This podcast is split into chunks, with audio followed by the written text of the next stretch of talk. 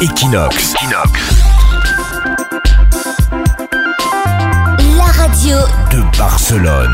Coup d'envoi des mystères de Barcelone. On vous parle de choses un petit peu bizarres qui ont lieu à Barcelone. Vous connaissez tous euh, la Moreneta, euh, qui est la statue de la Vierge de Montserrat qu'on trouve bah, à Montserrat, hein, ce petit village euh, près, de, près de Barcelone quand on y va en train. Elle est noire Oui, voilà, elle est noire et elle Ouais. est sacrée. En fait, il y y a beaucoup Voilà. de gens, beaucoup de croyants qui font des prières autour de cette euh, Vierge. Et bien, il y a une reproduction qui est sur la place Catalunya de Barcelone et elle est cachée, c'est-à-dire qu'elle est cachée dans un espèce de Poséidon.